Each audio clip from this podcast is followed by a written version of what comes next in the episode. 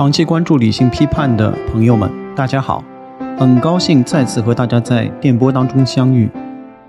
在第八期节目的时候，和大家说过，今年十月份是中德建交五十周年的纪念月，正好我们在开始准备和录制这一期节目的时候，相信大家呢也已经通过各种各样的渠道看到了德国的总理舒尔茨会在十一月四号访问北京。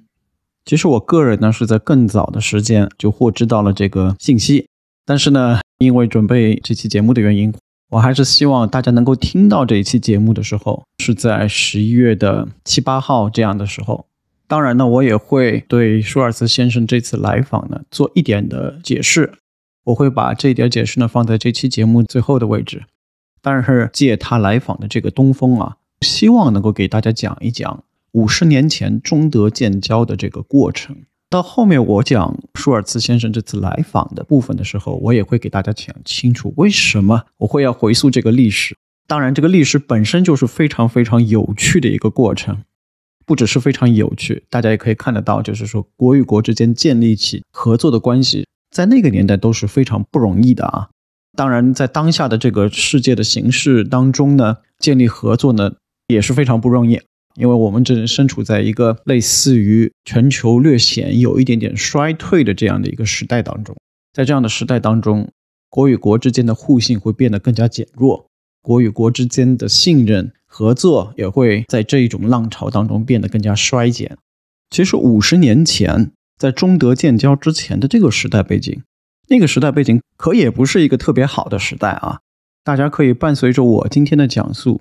一起来了解和回顾一下当年的那些早我们一倍到两倍的这些人是怎么能够从彻底的不互信，到逐渐建立起互信，到逐渐创造起这种国与国之间的信任，甚至建立直接的外交关系的。要开始这个主题呢，我们就首先要回到这个历史的最开始的时候。应该说呢，在历史的最开始的时候，被大家简称为西德的联邦德国。和一九四九年建立的中华人民共和国之间是既有相对较好的一个基础，但是也有非常非常困难的基础。为什么这么说？我们先说这个困难的部分吧。首先呢，这两个国家的建立呢，几乎是差不多的时间段建立起来的，但是他们所应和的这个时代背景啊，造就了他们建国之后的策略是完全两个方向的。中华人民共和国建国的时候，实际上政策是向苏联的一边倒嘛。然后作为西德的联邦德国，他要能够建国，那个时候的第一任的 Chancellor 阿德纳先生，他采取的政策是 Westbindung，类似于向西的一边倒，其实就是紧密的与美国保持一致。对于当时的西德来说，你是没有什么选项可以在手中的。作为一个战败国。实际上，自己的国土上面是有四个占领军，后来割裂成了两大阵营的这个前哨阵地啊。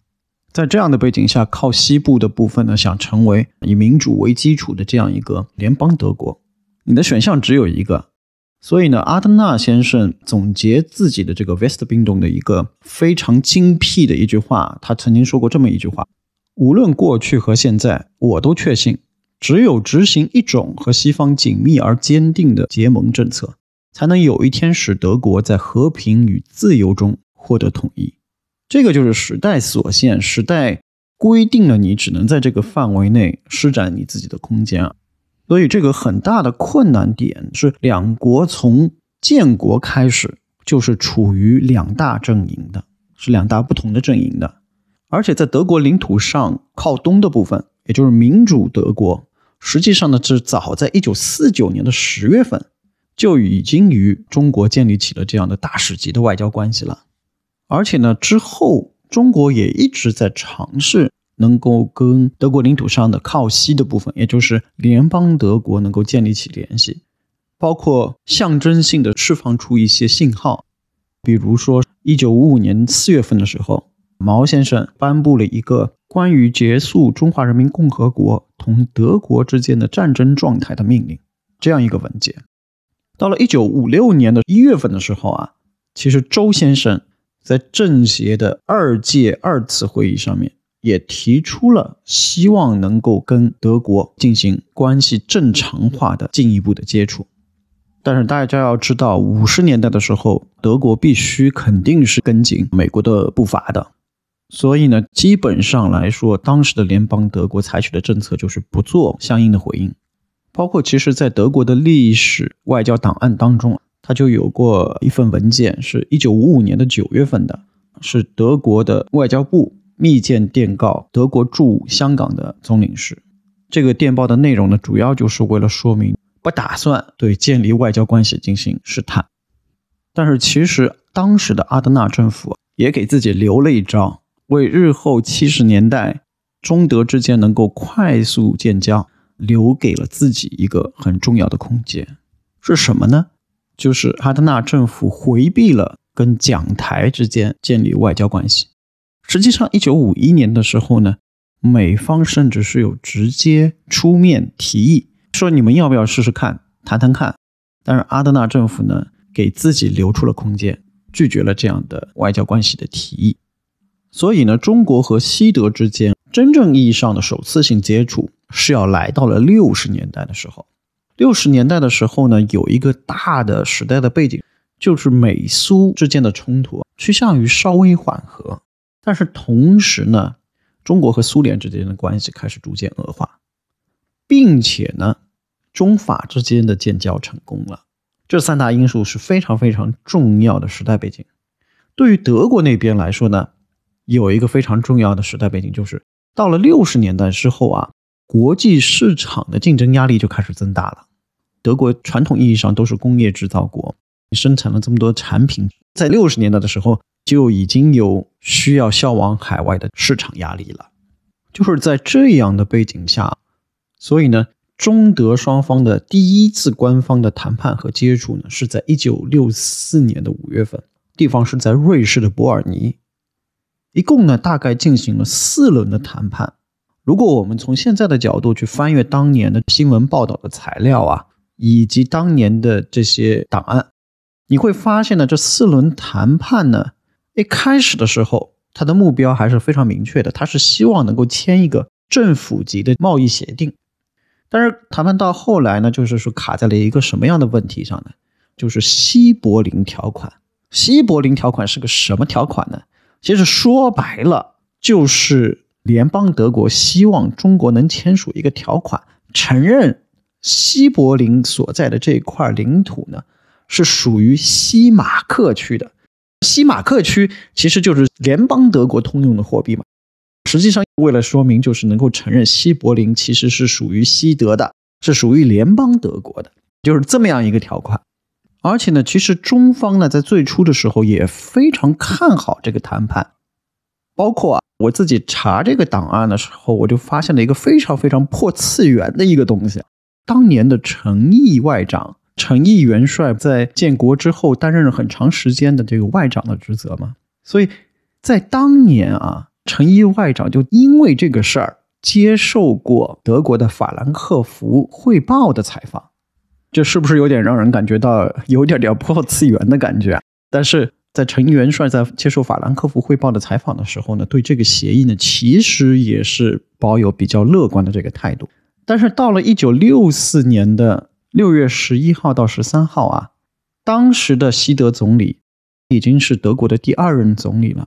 埃哈德总理呢，正好当时访美，跟他对应的那个当年的这个美国的总统是谁呢？这位美国的总统也是美国人特别不喜欢的一位总统，他就是林登·约翰逊。以当年德国作为一个战败国，从战争的硝烟当中才走出来十几年的这种状态，你怎么也得跟林登·约翰逊说一说这个事儿吧？那说一说这个事儿呢，人家约翰逊就给了压力了。约翰逊给了压力之后呢，埃哈德能怎么说呢？他只能说，我们保证不会考虑承认中国的这个谈判以及以后的谈判目的呢，只是为了发展有限的贸易关系之类的这种安抚的话。但是这类话呢，随后呢也被记者们刊登出来了。虽然那个时代信息的转换是非常非常慢的，但这个信息呢，可能也是传到了国内。所以到一九六五年九月份的时候呢，外部的形势也好，各种各样的情况也好。最后呢，就是陈毅元帅呢，他就在记者发布会上讲，中国目前是不会跟联邦德国建立官方的贸易关系，也不会跟联邦德国建立其他的官方关系。我们从六十年之后回过头来再来看这个事情，实际上呢，表面的那一层，当时的中国跟联邦德国是卡在了这个所谓的西柏林条款这个问题上面，或者呢？如果你只看表面的内容的话，你就会觉得艾哈德的这个访美被吃了瘪，然后呢不得不做出妥协的政策，也是一个直观的因素。但实际上呢是有更深层次的因素的。这个更深层次的因素是什么呢？实际上是中德双方在谈判之前自己心里定位的这个战略目标上面就有非常大的差异。为什么这么说呢？因为其实呢，从当时的时代背景中来看，当时的中国啊，想与联邦德国之间产生这种贸易关系也好啊，或者更加官方的关系也好，它的主要目的、主要的理论支持是什么呢？是一个叫做“第二中间地带理论”的这个理论。这个理论啊，是什么东西？大家可以百度一下，因为我跟我们今天主题不是特别相关啊。但是我总而言之，简单点来说呢，它其实呢就是。某种意义上是为了分化美国跟欧洲之间的关系，因为中国当时正好是和苏联的关系也不好，跟美国的关系也不好嘛。但是对于当时的西德这一边啊，他们的心理定位是什么？哎，你们中方不是跟苏联关系不好吗？那为什么这个西柏林条款会对中国来说这么难以承认呢？因为承认这个西柏林条款损失的无非就是苏联。按照这个思路来看的话，中国应该是很容易承认这个西柏林条款的。但是实际上呢，中方这边也要考虑一个问题，就是这个东西说白了，不只是对苏联有反弹性啊，你还反弹我们的其他社会主义阵营当中的其他盟友国家。你要知道，在六十年的时候，中国在整个社会主义阵营当中的声望可是非常高的。特别是一旦为了这个贸易关系而签订了这样一个西柏林条款的话，很可能不只是东德要跟你着急，相关的国家可能甚至还包括波兰或者其他的相关国家。所以呢，实际上当时的第一次接触，大家的心理定位是有巨大的鸿沟和差距的。所以这个谈判不是就差那么一点点儿，很遗憾没达成的那种情况，反而差异其实是很大的。在这儿第一次接触失败之后啊，到了六十年代末、七十年代初，整个世界的形势呢又发生了巨大的变化。什么样的变化呢？首先是在欧洲内部，分属两个阵营的偏东边的东欧的这些国家，跟偏西部的西欧这些国家，他们之间的关系开始比较温和化了。另外一点大的趋势的变化是，德国的政治舞台。变换了主角，担任德国社民党领袖的勃兰特先生，他登上了德国总理的宝座。国人可能对于勃兰特总理已经有一些概念了，非常知名的就是勃兰特的一跪。这个华沙之跪呢，其实就是发生在一九七零年的。这个具象化的形式背后所透射的政治理念呢，其实就是勃兰特提出的这个新东方政策。当然，勃兰特所主导的这个新东方政策，并不是由勃兰特自己提出的，是由他的一位非常重要的助手提出的。这位助手叫巴尔。巴尔描述这个所谓的新东方政策，他用一句话就来把这个东西给说清楚了。他说呢，所谓的新东方政策，就是指以接近来求变化，这是一个大的趋势，就是我刚刚说的欧洲国家内的。东部与西部之间的关系呢，开始趋向于柔和化。第二个非常大的背景呢，就是六九年，苏联直接跟中国在北部边疆发生了军事冲突。当时呢，就是美苏之间的关系也有出现了一定的恶化。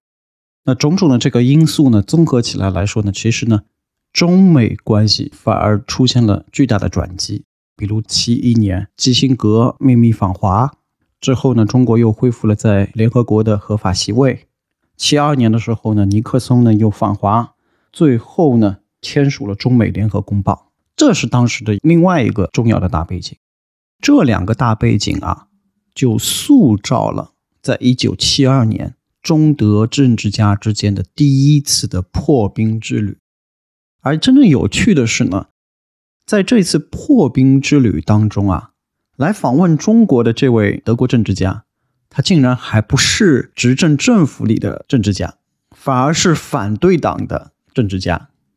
这么重要的破冰之旅，怎么会选择一位当时德国的反对党的领袖来首次破冰呢？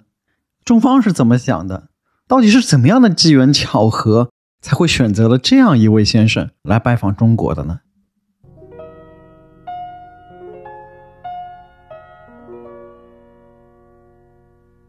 理性批判是一档以书为地图，以思想为钥匙。走入时事大门背后世界的阐述性节目，目前您已经可以在各大音频平台和油管上找到，欢迎大家收看、收听和转发。视频展现的图片，大家也可以在拼音世界研究的公众号上找到。如果您觉得我们节目做的不错的话，欢迎您通过音频下方 show note 展示文字中的链接。或者联系微信小助理 landlord 横杠 class，请我们喝一杯咖啡。我们收到的资金将用来支持节目的运作。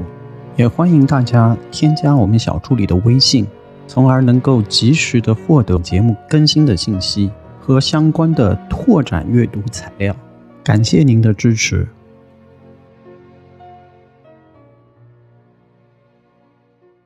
我们这个故事的起点呢，还是要先回到一位姓王的中国先生身上。这位王先生的全名呢叫做王叔。王先生是一九二四年生人，到一九六九年呢，他时年是四十五岁。这位王先生呢，在文革之前啊，一九六九年中国还处于文革时期。一九六九年的王先生呢，在文革之前曾经有过十年的。新华社驻外记者的经历，当然这些经历呢，主要是在亚非拉国家。这一年呢，中共刚开完了九大，那九大之后呢，王先生呢刚回到了新华社国际部，恢复了他发稿助理的这样一个工作。九大之后呢，新华社内部呢就决定，希望能够重新恢复驻外记者这样的制度。其实当时呢，王先生呢也刚开始恢复工作，所以呢，他其实实际上是在政治审查期的。原来王先生认为呢，自己在审查完之后，很大的可能是要被派驻到意大利去做驻外记者的。但是没想到呢，还没等他审查完毕，社里就通知他，他要被委派到波恩分社，也就是当时的西德首都，做新华社分社的记者。为什么这么紧急呢？是因为当时驻扎在波恩的这个西德分社的驻外记者向前先生罹患了癌症，必须回国治疗，所以呢，需要有人紧急的去波恩分社顶替。同时，也因为这个紧急性啊，所以我们的这位王叔先生啊，实际上是在文革之后第一位被国内的新闻社派往海外的驻外记者。而新华社驻西德的分社是怎么来的呢？也很有意思。这个西德分社的由来啊，实际上是在一九五八年的时候，由新华社和德意志新闻社达成的协议，双方交换记者之后建立的。但是在开头的地方也说了，两个国家从建立开始就分属两个阵营。进入六十年代中后期之后，中国呢也长时间的处于文革的状态当中，所以呢，这个分社的工作呢一直是比较难进行开展的。在王先生之前，这个分社的记者呢一共只有两任，第一任呢叫李月，第二位呢叫向前，而且这两位先生都是因为身患癌症不得不回国治疗，所以被替换。所以王叔先生。在一九六九年年末到达波恩，成为第三任记者的时候，他接过来的这个工作并不容易开展，而且站内呢一共只有三名工作人员，包括他之内啊，另外一位是翻译，还有一位是厨师。那两位工作人员呢，也基本上只是一个月之内才到达波恩的，所以呢，他们三位呢，实际上吃住工作都是在一起。但是呢，基本上呢也没有什么德国经验。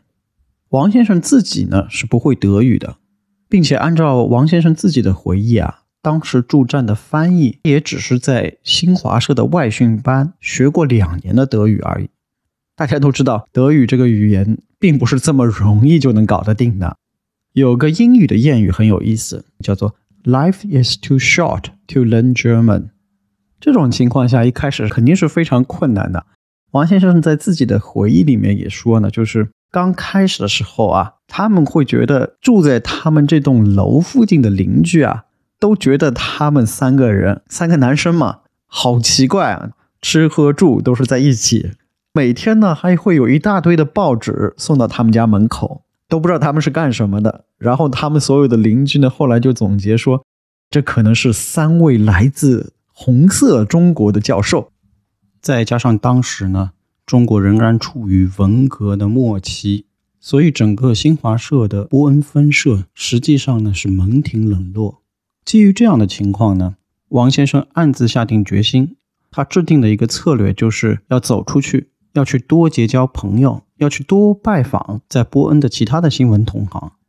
实际上，过了这么多年，阅读王先生的文字，我仍然能够感觉得到，王叔先生是一个非常活跃的人，他的文字也非常活泼。所以，其实一些我自己的刚步入领导岗位的朋友啊，也可以学习一下。往往在自己的公司或者自己的单位内部打不开局面的时候。就可以采取这样的方式，走出去看看，多结交一些外部的朋友。所以呢，王先生就带着翻译一家家去拜访。新闻行业的朋友都知道，其实这么多年来，新闻行业的从业者都是这样，一般在笔头上面批判性比较高，但是实际接触呢，大家都是比较和善的。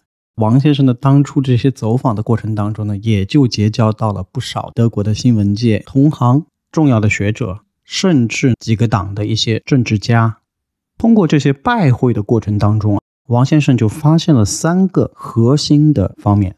哪三个核心的方面呢？第一个重要方面就是伯兰特总理的政策，他掌握到了，就是伯兰特作为德国的第四任总理，但是实际上这一届的政府呢，是在德国基民盟与基社盟合作成为联盟党的执政二十年之后。一直在这二十年当中在野的社民党第一次轮上到台面上来进行执政。我以前在其他节目当中呢，给大家简单介绍过德国的大致的党派政治格局。我这里可以稍微再做解释一下。我刚刚提到的两个名词，一个是基民盟，一个是基社盟，这两个党大致的宗旨是几乎一致的。只有在非常细小的地方持有不同的观点，而且呢，他们总体是在政治图谱当中是在欧洲偏右的，持有的各种社会观点也比较偏向于保守主义，中间偏保守主义。那两党呢，在德国的格局呢，长期以来就是基社盟只在巴伐利亚州活动，而基民盟呢。主要就是在巴伐利亚州以外的其他所有德国州进行政党活动，比如我们都广泛所知的默克尔总理，他其实也是基民盟的领袖，包括西德的第一位总理阿德纳先生，其实也是该党的领袖。所以呢，这两个党往往在德国被合称为联盟党，他们的英文缩写呢是 CDU 和 CSU。他们合称的这个党呢叫 Union，他们的老对手呢是一个具有更加悠久的左派立场的党派，它的名字呢叫德国社会民主党。社会民主党呢拥有非常久的历史，长久以来一直是欧洲左派的重要代表，所以呢，它在整个欧洲的政治图谱当中呢，尤其是社会政策方面，它是偏中左的。这个党派的英文缩写呢是 SPD，比如说勃兰特总理，实际上当时呢就是 SPD 社会民主党的领袖。另外一股德国重要的政治力量叫自由民主党。自由民主党呢，长期以来在德国的政治版图当中呢是占到少数的。他们主要代表的是中小企业主、大学教授、高级知识分子这样的人的利益和观点。他们在德国的政治格局当中呢，往往占的选票是百分之十以下的。但是德国呢，它是一个议会民主的国家。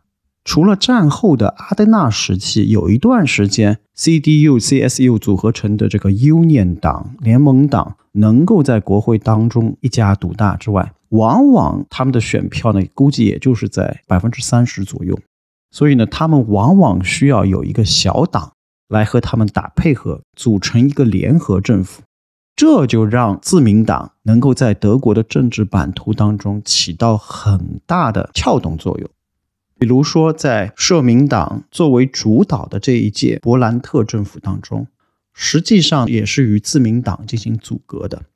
其中外长叫做谢尔，谢尔外长呢，实际上是自民党的领袖，自民党的主席。总而言之，大家可以记住这两位的名字，一位是勃兰特总理，一位是谢尔外长。但是大家也要记住，这两位虽然在后面的故事当中，他们的政治观点是相似的，但是他们实际上是隶属于两大党的。王先生呢，在摸清楚了当时的德国政治版图之后啊，还摸清楚了勃兰特政府所谓的新东方主义到底是什么主义。有新东方主义，那之前肯定有老的东方主义嘛？这两者之间的区别又是什么呢？其实呢，老东方主义就是指当时在勃兰特政府之前的那个联盟党的政府所持有的对于欧洲东部国家的这种观点。勃兰特政府上台之前，在选票阶段就批判这样的东方主义，称他们为老东方主义。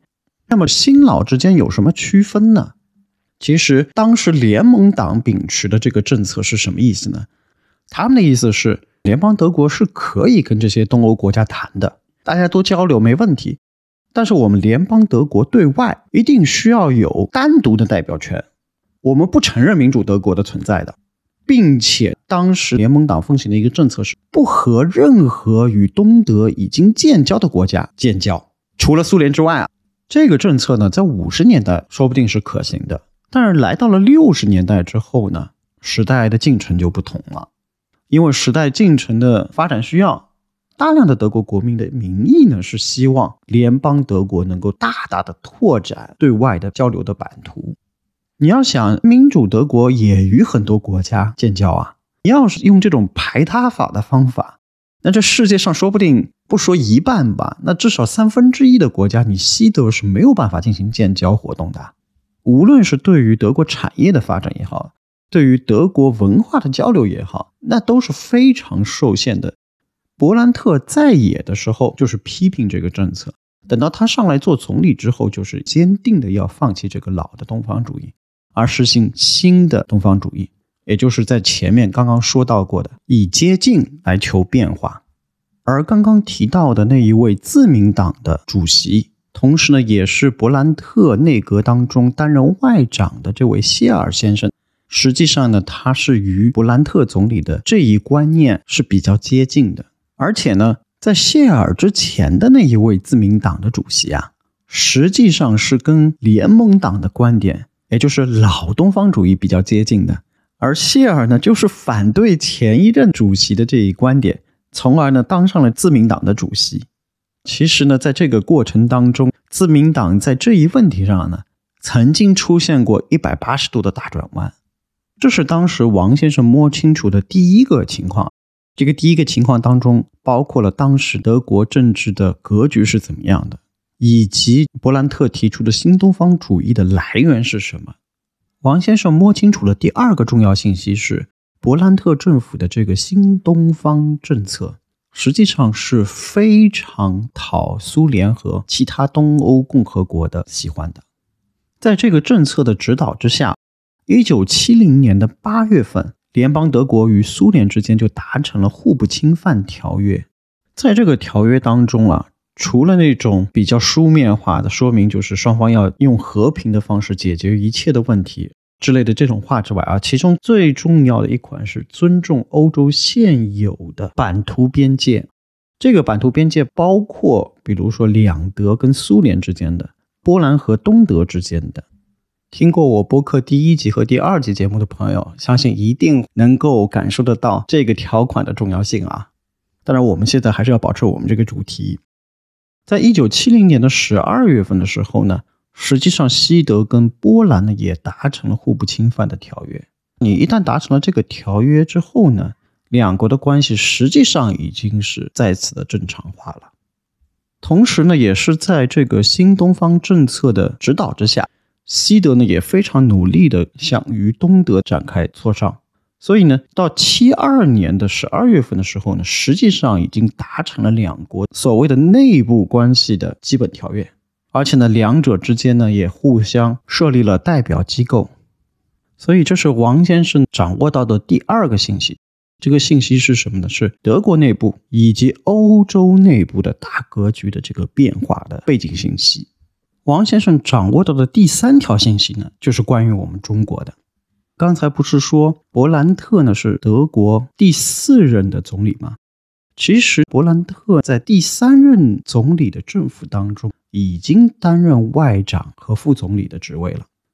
他在这个位置上的时候呢，多次提过想要跟中国的关系正常化，但是等到他自己成为总理，以及社民党成为执政党之后，他反而不怎么提这个事儿了。包括他担任总理之后呢，在国情咨文里面一句话也没有提到中国。后来的很多次呢，对记者的讲话当中也不再提中国了。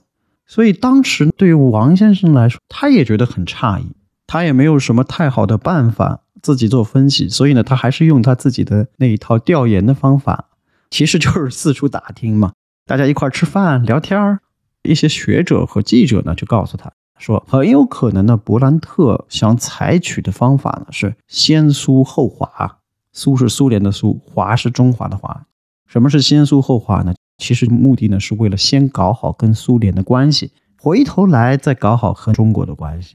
他访谈的那些社民党的人呢，也给他解释说，勃兰特政府是想要跟中国发展好关系的，但是呢，苏联东欧是德国的 近邻啊，总得有个前后，有个时间表。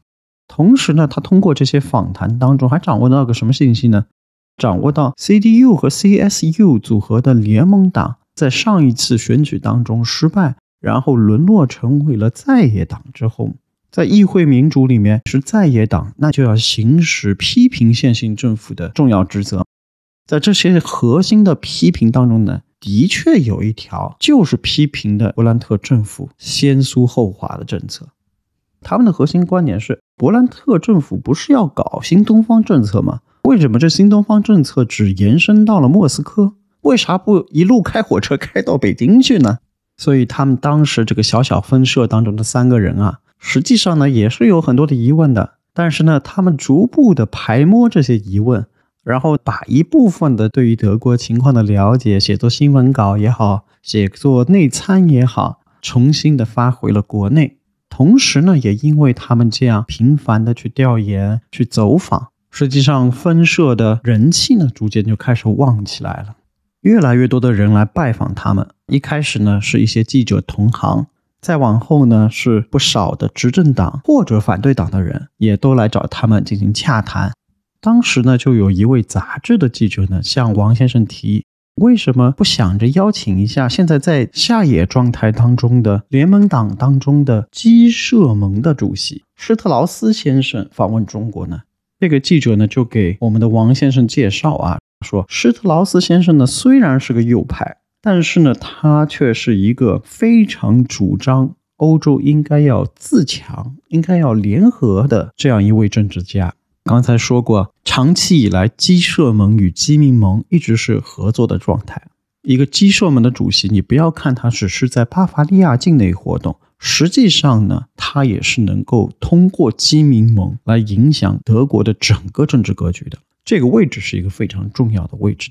所以后来呢，基社盟在国会议会的党团的一个秘书呢，也就联系到了王先生，亲自向他提出了这个要求。基民盟、基社盟呢是长期合作关系，这个没有不透风的墙。这个消息十有八九呢也传到了基民盟当时的时任主席巴泽尔的耳朵里面，然后巴泽尔呢也请一位当时小有名气的记者作为中介。委托他告知王先生，我也有这个意愿去中国跑一跑呀。其实根据王先生自己的回忆啊，并不是只有这几个党派的领袖接触过他，甚至是那几个仍然是由联盟党来执政的州的州长，也通过直接或者间接的方式联络过他，希望能够去中国访问。其中呢，就有一位日后大名鼎鼎的人物。这位人物呢，当时还在莱茵法尔茨州当州长。这位大人物是谁呢？是科尔。这位大佬日后可是两德统一的重要推手，以及执政德国十六年的 Chancellor。这实际上他也是之后一个传奇默克尔总理政治上的教父。我们还是说回正题啊。所以呢，当时不仅是反对党的这些领袖通过各种各样的渠道联系到王先生。实际上呢，社民党或者亲社民党的一些记者啊，或者政党人士啊，也在努力尝试和王先生进行交流。当然了，他们的论点呢，主要还是伯兰特本人呢是非常支持发展德华关系的。但是呢，还是有那个时间表的问题。你们中方不要着急，事情呢要一点点做，饭要一口口吃。希望中方呢能够理解，而且呢还要再强调一下，别忘了当年联盟党的那些人。说你们中国的时候说的可狠了，现在人家能够来找到你们，也是他们的需要。所以总而言之呢，王先生综合了这三点他摸到的重要信息啊，他自己总结呢，大概的情况是怎么样呢？整体来说，无论是现任政府社民党的政府也好，还是下了野的反对党联盟党也好，总体来说呢，两个部分都是很希望能够与中国建立联系，但是。反对党要积极的多，执政党的顾虑呢还是有点大的，所以呢，他当时自己心里是这么想的，觉得就是最好的能够邀请几位反对党的著名政治家访华，这样也能给现在的现任政府呢产生一定的压力，但是最好呢不要让现任政府感到难堪，这是一个非常周全的想法，因为你两国建交最后还是政府与政府之间的。如果现任政府、现任执政党觉得很难堪的话，这个建交还是撮合不成啊。所以呢，他就有了这样一个基本策略：一呢是找机会找反对党的领袖；二呢是这个反对党的领袖也不能让现任政府很难看，并且呢，他也把自己的这个思想传回了北京。时间来到了一九七一年之后，整个世界的格局以及欧洲的格局啊，又发生了一点小的变化。其中最重大的事情是，一九七一年，中国的外部环境发生了巨大的变化。七月份，基辛格秘密访华了，然后十月份，中国也恢复了联合国的合法地位。中美关系打开了之后呢，很多的事情也开始顺了起来。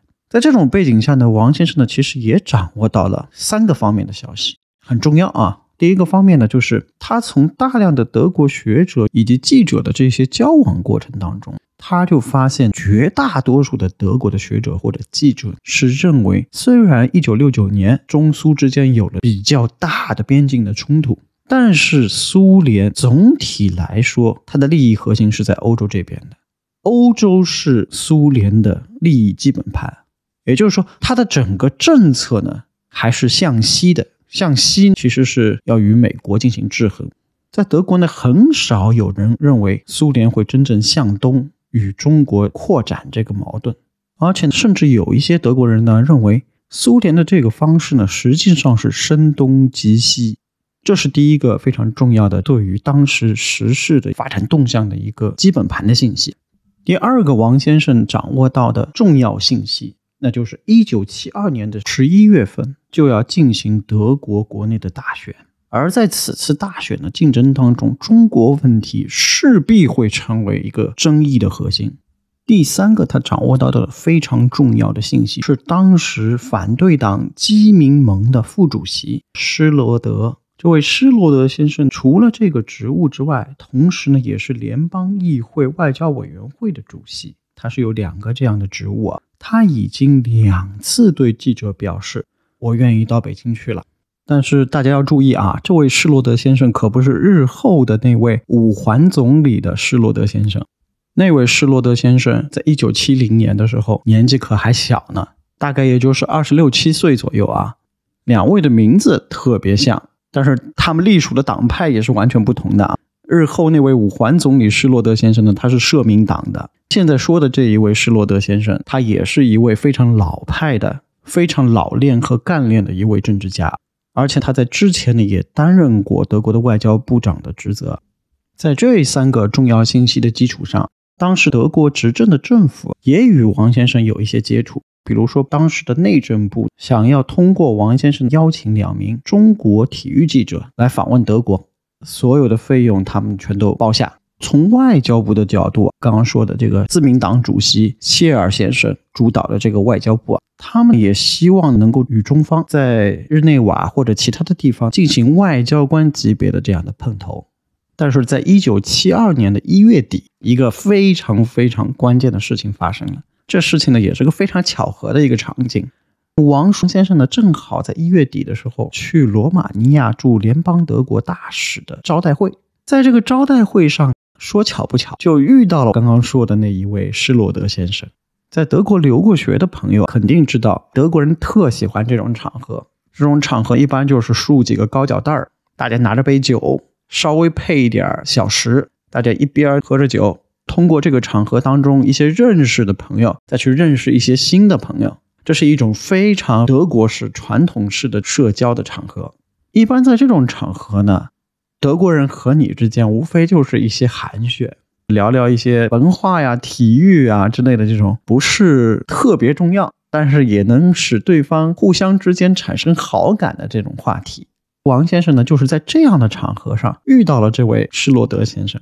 施罗德先生呢和王先生呢聊的也挺好的，但是王先生呢就觉得聊啊聊的也不切入到主题上，所以王先生就有点着急了，就直接问了施罗德先生两次：“您不是跟记者说要来中国访问吗？您现在是什么样的想法呀？”以我对德国人的了解，当时这位施罗德先生应该是小吃了一惊啊。我给大家补充一个德国的一些小习惯。一般德国来说，比如说作为一个公司的代表，大家通过这种完全的陌生的场合，类似于这种招待会的场合，德国人呢也要讲一回生二回熟，三回交个好朋友。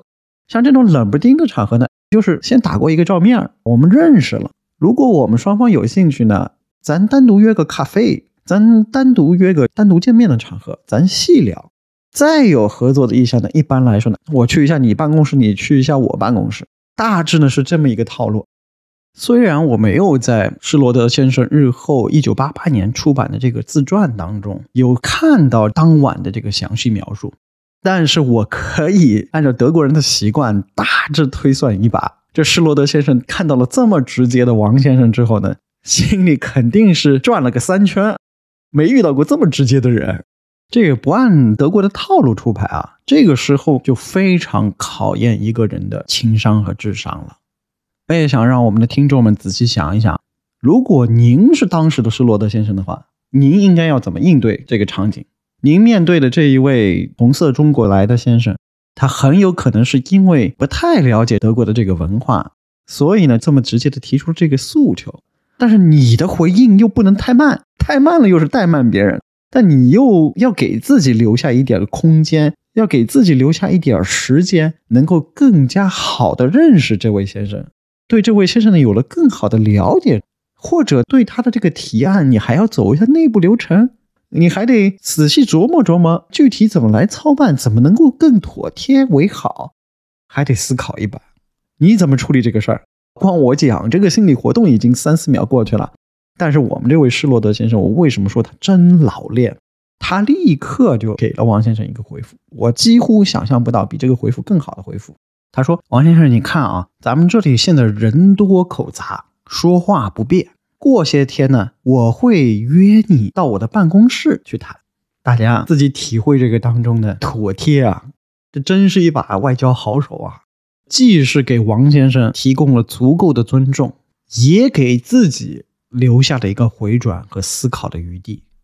如果您读了这些欧洲外交家、政治家的思想类的读物啊，你就发现二十世纪出了不少这样的欧洲政治家，既成熟又稳重、谨慎，但是呢也非常注意分寸。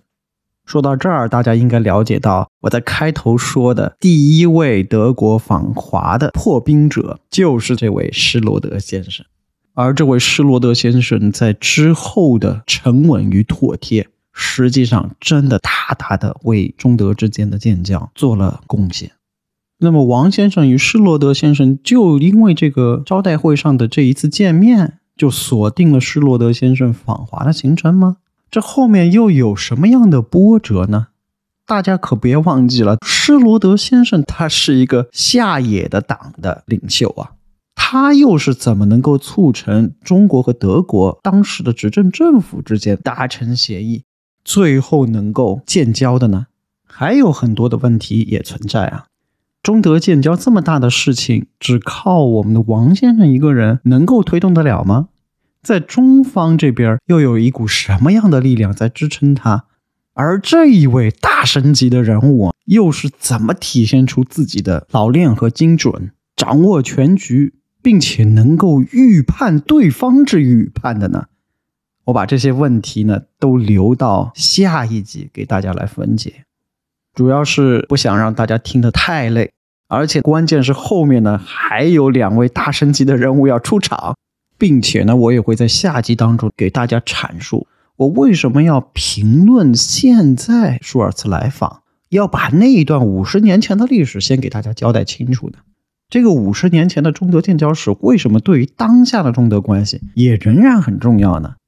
但是至少在这里呢，我可以和大家分享一下为什么我仍然要花大量的时间。来专门讲这个五十年前的这一段历史。我个人呢，其实在十月份的时候一直在认真的观察，无论是中方的还好，也是德方的还好。让我感到非常遗憾的是呢，虽然这是一个五十周年的大年，但是双方呢可能都太忙了，没有时间或者没有一个这样的很完整的东西。能够向大家来呈现五十年之前到底是经历怎么了一个过程，才能促成了中德关系的建立。同时呢，也希望通过这两期节目，能够提供给大家一个中德比较的视角。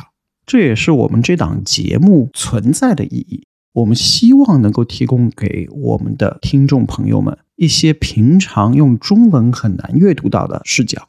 这一期节目呢，不但运用了很多的中文材料，同时呢，也运用了德方的一些记录、书籍和 archive。历史已经过去了五十年，一个很大的好处就是这些材料呢，都成了公开和开放的材料。当然，这些材料呢，我也会在下一期节目结尾的时候告诉大家。最后呢，我以一位德国名人曾经说过的话作为这一集的结尾，他是这么说的。人类从历史中学到的唯一教训，就是没有从历史中吸取到任何教训。这句话听起来好像有一点点悲观主义，但是呢，我还是希望我们理性批判的听众，通过我们讲述历史的过程当中，能够获取一些什么东西。最后朗读一下第八期与第九期之间资助我们最多的五位朋友。第一名呢，还是我们的老朋友 Tony 英。第二名的叫做风。第三名的名字呢，它是一朵云彩的样子。第四位呢，是一个 E，有一个星，有一个 I。第五位呢是 X，有个星，有个 N。非常感谢大家以及其他的朋友对于我们节目的支持，谢谢大家，我们下期再见。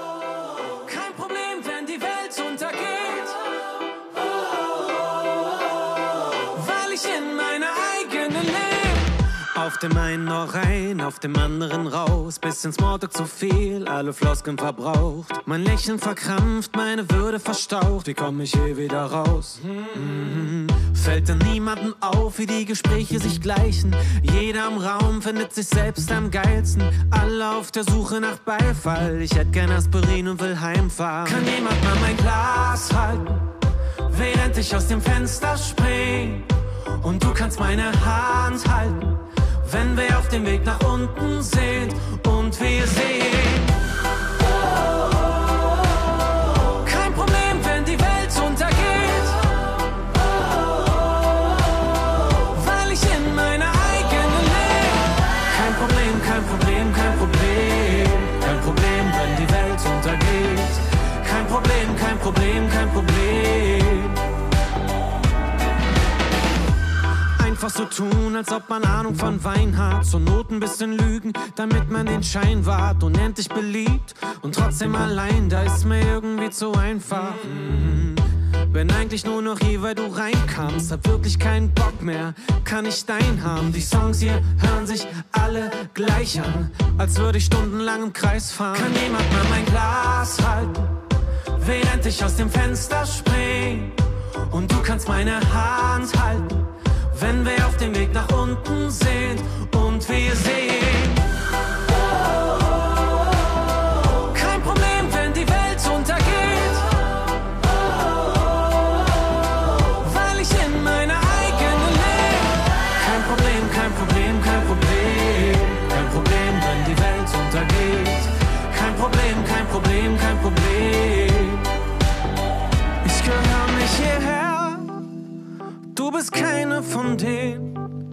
Wir haben es ewig probiert. Bitte lass uns jetzt gehen. Ich gehöre nicht hierher. Du bist keine von denen. Wir haben's doch ewig probiert. Können wir einfach nur gehen? Ich will einfach nur gehen.